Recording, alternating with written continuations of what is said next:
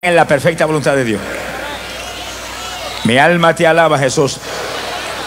Ahora, para poder ser obediente hasta la saciedad, hay que buscar a Dios de todo corazón para que la fuerza de Dios nos ayude a ser obedientes. Esta obra toda es del Espíritu. No se convierte en nadie si no lo toca el Espíritu Santo. Nadie puede vencer si no lo ayuda el Espíritu Santo.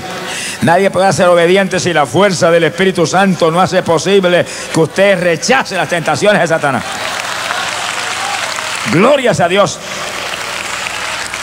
O sea que la orden apostólica, Efesios capítulo 5, verso 18, es embriagaos, pero no con vino, sino que ser llenos del Espíritu. Alabado sea Dios. Hay poder en Jesucristo. Jesucristo mismo en su cuerpo humano, cuando ministró en la tierra, en muchas ocasiones dijo, no he venido a hacer mi voluntad sino la de mi Padre. Él mismo como hombre, en aquella humanidad que nació del vientre de la Virgen María, ahí él se ciñó y obedeció a Dios en todo. Hizo solamente lo que le agradaba a su Padre dándole el ejemplo de cuál es el reto suyo. El reto suyo no es solamente ser evangélico, el reto suyo no es solamente ser pentecostal. Cualquiera puede ser evangélico y pentecostal y gritar gloria a Dios y aleluya a toda boca y estar más perdido que Satanás. Sonríase, el Señor le ama.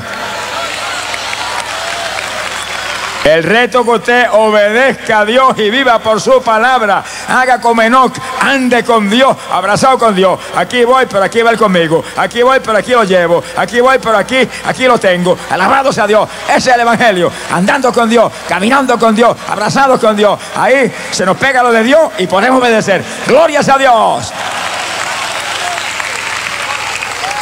La desobediencia es la plaga más terrible que hay en el pueblo de Dios hoy en día. Y montones evangélicos desobedecen continuamente a Dios. Dios los llama a esto y no van. Y haz esto otro y no lo hacen. Y ahí se mueven como evangélicos. Pero ¿cuál será el final de ese tipo de evangelio? En una ocasión le dijo a los hijos de Israel estas palabras. Le dijo, y muchos de los hijos del reino, oiga, eran hijos del reino, serán echados a las tinieblas de afuera. Allí será el lloro y el crujir de dientes hijos del reino. ¿Por qué? Por incrédulos, por desobedientes. Sea bendito el Señor Jesucristo. Hay que moverse en obediencia. Y el que obedece es alguien que tiene fe. Sin fe es imposible agradar a Dios. En la Biblia vemos las consecuencias terribles de la desobediencia, aún de los hombres que fueron ungidos del Señor y algunos que fueron de los hombres más grandes de Dios que jamás se han levantado. Y vemos las consecuencias terribles de la desobediencia. Números capítulo 20. Dice la Biblia que cuando los hijos de Israel, capitaneados por Moisés, llegaron al desierto de Sin, acampó aquella multitud y no había agua. Y los hijos de Israel le cayeron arriba a Moisés y Aarón como el que apaga fuego. ¿Para qué nos trajeron este desierto? Para que muramos aquí de sed todos nosotros y las bestias de nosotros también. ¿Por qué nos sacaron de Egipto? Para traernos a un lugar inservible como este. Aquí no hay higo. Aquí no hay parras. Aquí no hay nada de eso. ¿Por qué nos dejaron en Egipto? Y oiga esto, Moisés y Aarón no contestaron una palabra, se movieron frente al tabernáculo y cayeron de rodillas con la cara en el suelo. Aprenda esa lección. No es con fuerza ni con ejército, es con mi espíritu. No es peleando usted la batalla porque lo va a dañar todo. Deje a Dios que pelee por usted. Aarón y Moisés no pelearon con aquella multitud ni le contestaron los insultos. Se fueron y se arrodillaron. Señor, mira, es a ti que te están atacando. El que lo sacó de Egipto no fui yo, fuiste tú. A ti que te están despreciando, a ti que te están negando, a ti que te están ofendiendo. Y instantáneamente la gloria de Jehová descendió sobre el tabernáculo. Oye, yo no me explico cómo los hijos de Israel fallaban tanto cuando veían la gloria de Dios diariamente. Por eso que dice la Biblia que algunos postreros serían primero y bienaventurados los que creyeron sin haber visto. Ahí estamos nosotros, la novia Jesucristo. Sonríase, el Señor le ama. Bienaventurado usted y bienaventurado yo que hemos creído. No vimos la cruz, no vimos el Calvario, no vimos la sangre caer derramada sobre aquella cruz, no vimos a Cristo cara a cara personalmente, pero hemos creído porque la Biblia está ahí, la palabra lo dice y sentimos el Espíritu de Dios como río de agua viva que nos confirma la verdad de lo que creemos. Alabado sea Dios. Sea bendito el Señor. Y cuando descendió la gloria de Jehová sobre el tabernáculo, Dios le habló a Moisés. Moisés, toma esa vara. Muévete allá frente a la peña. Y háblale a la peña. Oiga con cuidado para que no se pierda una palabra. Háblale a la peña, tú y Aarón, que va a dar agua y se van a saciar ellos y las bestias de ellos también. Y Moisés se puso de pie y obedeciendo a Dios agarró su vara. Ahí está hasta ahí las cosas estaban bien. Se movió frente a la peña y llamó a todos los hijos de Israel, vengan para acá. Cuando llegaron ahí, Moisés estaba molesto. Cuídese. Estaba irado. Y con ira le dijo, rebeldes. Vamos a ver si es verdad que le vamos a sacar agua a Aarón y yo esta piedra ahora. Era como un reto al pueblo, pero no está dando la gloria al de arriba. Cuídese. No haga las cosas por vanagloria, ni haga las cosas por dejar en vergüenza al otro. Haga las cosas para que Dios sea glorificado, para agradar a Dios. Y le van a salir bien.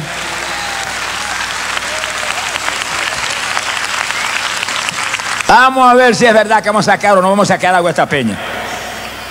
Y levantó la vara y golpeó dos veces la peña con aquella vara. Salió agua que se inundó el desierto. Bebieron los hijos de Israel hasta saciarse y bebieron las bestias y se acabó el, problema con los hijos de Israel. Pero inmediatamente el Señor le habló a Moisés y le habló a Aarón y le dijo, por cuánto no creísteis en mí. Oiga eso.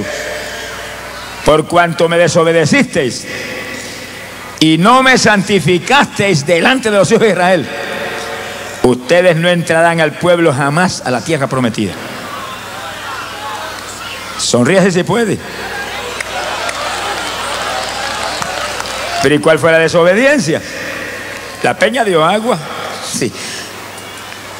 La peña dio agua, pero Dios le dijo a Aarón y a Moisés, háblenle a la peña que va a dar agua y van a saciarse los hijos de Israel y las bestias también. Háblenle. Y Moisés se, molestó y movido por la ira se movió en soberbia y eso que era el más manso que había sobre la tierra. Entonces, ¿cómo serían los menos mansos ahí? Si ese era el más manso, los menos mansos sería una cosa terrible. Ni las fieras del bosque, mi alma te alaba, Jesús. Habla de la peña y Moisés airado por la rebelión de los hijos de Israel. El, pobre Moisés, hermano, era tantas las veces que lo habían amenazado en apedrearlo y cuantas cosas, que ya estaba que, echaba humo.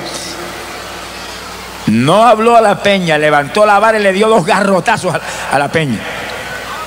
Y los hijos de Israel lo que vieron fue la acción de Moisés, respaldado por Aarón. No vieron a Jehová en el asunto. La gloria fue para ellos. Le robaron la gloria al Señor. Desecharon al Señor para hacer lo que se antojó a ellos. Actuaron en desobediencia. Aparentemente funcionó. Dio agua. Porque la Biblia dice que Dios es fiel. Y aunque usted sea un desobediente, Él no puede negarse a sí mismo. Pero obtener resultados en desobediencia cuestan caro después.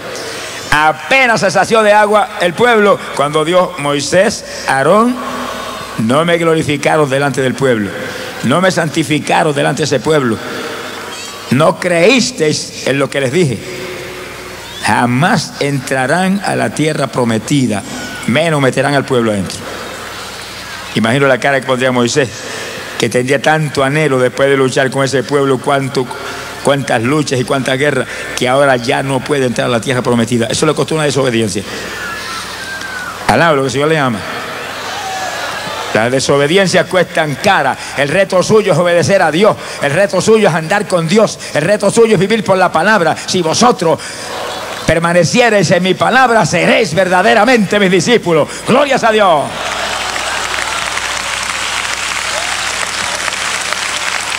Bendito sea el Señor Jesucristo. Moisés no entró a la tierra prometida. No pudo entrar el pueblo mucho menos. Pero hay algo más sobre eso que veremos luego. Tranquilo. Mi alma te alaba, Jesús. Ahora, lo que estamos aquí ahora, todos tenemos un reto gigante de obediencia hacia Dios. Y la mayor parte de la humanidad aquí abajo, incluyendo montones evangélicos, están en desobediencia.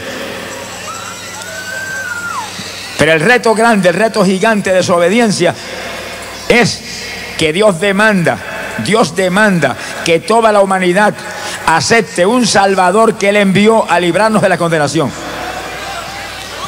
Y el reto grande para todos los seres humanos es aceptar a Jesucristo como Salvador. Y usted lo acepta o lo rechaza.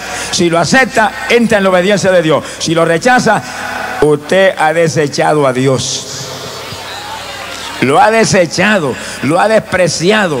Después que él envió a su propio hijo a morir por usted, usted prefiere una religión muerta, o prefiere la tradición de papá y mamá, o prefiere la hechicería, la brujería, el clamor a los muertos, o la idolatría de ídolos muertos, mudos y paralíticos. Está desechando a Dios, le está dando la espalda a Dios, como hizo Moisés. ¿Y qué le pasó a Moisés? No entró en la tierra prometida. Usted tampoco entrará en la tierra prometida jamás. Porque solamente hay uno, Cristo Jesús, que lleva a la tierra prometida a los que le obedecen. Alabado sea Dios. Bendito sea su nombre. Se trae la palabra de Dios, se hace un llamado y todo el que da la espalda y se va sin Cristo ha desechado a Dios, ha despreciado el regalo que Dios le hizo. Cuando viene alguien con mucho cariño y le trae un regalo y te da la espalda y sigue andando, usted lo desprecia, lo desecha, lo lastima. Así hacen montones de personas cuando aquí está por la noche y se hace un llamado para que usted acepte a Cristo y usted dice otro día y se va. Usted despreció a Dios, le dio la espalda a Dios, le echó a un lado el regalo más hermoso que jamás nadie ha hecho que envió a su propio Hijo como regalo para que este mundo pudiera escapar de la condenación. Él lo dijo, no he venido a condenar el mundo, he venido para que el mundo sea salvo por mí. Alabado sea Dios. ¡Ay, poder Jesús! Bendito sea el Señor Jesucristo. Le costó cara la desobediencia a Moisés, pero más cara le va a costar la desobediencia a todos los que hoy en día rechazan a Jesucristo y no lo aceptan. O dicen otro día. Es un desprecio increíble. Dejar para otro día al Salvador. Dejar para otro día la sangre que bañó el madero del Calvario y limpió ese pecado cuyo salario es muerte. El silencio parece que pasó un temporal. ¿Qué le pasó? Alabe lo que él vive. Es un temporal y de esos temporales enanos que pasan jaspando y ajastan con todo. Porque en el caso de Moisés, la tierra prometida era la tierra de Canaán. No implicaba salvación del alma exactamente, pero ahora la tierra prometida es el reino de los cielos y pierde eso lo perdió todo. Alaba lo que le ama. Que no se arriesgue. Obedezca a Dios. Obediencia quiero, no sacrificio. Hay gente aquí abajo que sé que se van a salvar porque se visten de saco. O porque se llenan de piedra los zapatos para torturarse. No se arrepienta y acepte a Cristo y se va al infierno sin las piedras. Las piedras de los zapatos se caen afuera, pero usted se va para, para las tinieblas. No salva ningún sacrificio. Puede ayunar 40 días y 40 noches. Y si usted no obedece a Dios, se pierde como cualquiera otro. El ayuno no quita el pecado. Puede orar, mira, día y noche. Si no obedece a Dios, se pierde igualmente. La oración no quita el pecado. Lo único que quitó el pecado ya fue la sangre de Cristo Jesús. El Hijo de Dios, sangre, sangre inocente, sangre poderosa de Emmanuel, limpió el pecado. Glorias a Dios. Hay que obedecer a Dios para poder sumergirse en esa sangre. Mi alma te alaba, Jesús. Sea bendito el Señor Jesús. Ahora, en otra ocasión Moisés volvió a desobedecer.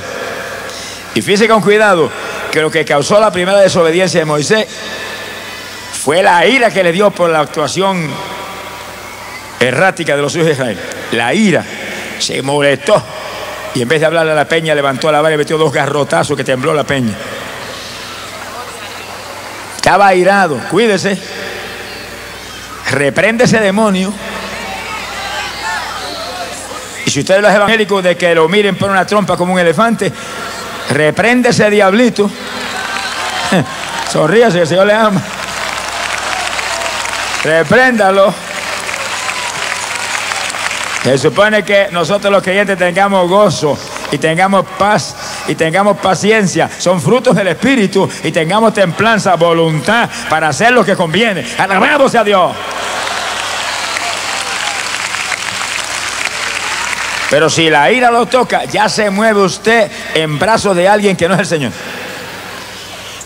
Por ira, hijos han matado a sus padres y sus madres. Hijos han matado a otros familiares y se han cometido los crímenes más terribles. Después, ay, pero yo no sé ni cómo lo hice. ¿Cómo fue? Yo no me di cuenta. Que se va a dar cuenta. Al envolverse la ira, lo agarró el diablo y lo movió a hacer lo que, lo que quiso. Sea bendito el Señor Jesucristo. Por ira, Moisés desobedeció y era el hombre más manso de la tierra. Ahora, dice la Biblia, Éxodo capítulo 24, verso 13 al 18 que en una ocasión se movió Moisés hacia arriba, hacia el monte Sinai. Se llevó a Josué con él. Antes de irse, organizó bien su asunto, porque era el pastor de una de las iglesias más grandes que jamás ha existido, donde había más de dos millones de personas. Alá lo que él vive. Y le dijo a los ancianos de Israel, yo voy hacia arriba, hacia el Sinaí, Aarón y Ur quedan a cargo, cualquier problema lo presentan a ellos. Y subió. A mitad de la ruta dejó Josué, me esperas aquí. Y sigo para arriba solo. Cuando llegó cerca de la cumbre, la nube de Jehová cubrió el Sinaí. Y aquella nube cubrió toda la montaña. Y Moisés se quedó desde afuera mirando. Y la nube tuvo seis días sobre la montaña. Y mientras la nube estaba ahí, la gloria de Jehová descendió como un fuego abrasador y cubrió el monte. Alabe lo que él vive. Y abajo los hijos de Israel miraban que veían ese monte que parecía que estaba ardiendo todo. Fíjense qué excusa podía tener ese pueblo cuando Dios le mostraba continuamente su gloria y sus maravillas. Al que más les dado, más les demandado. Por eso que entre los muchos eh, denominaciones que hay aquí abajo, los más responsables somos los que nos llamamos aleluya. Porque hay evangélicos que ni en el bautismo del Espíritu Santo creen porque no se lo han enseñado nunca. Pero nosotros desde, desde que asomamos la nariz en este asunto de Pentecostés seguido, usted tiene que ser lleno del Espíritu Santo. Somos más responsables que nadie delante de Dios. Hemos visto milagros, que hay hermanos que no han visto un milagro nunca ni creen. Y hemos visto mil maravillas. Sea bendito el Señor Jesucristo.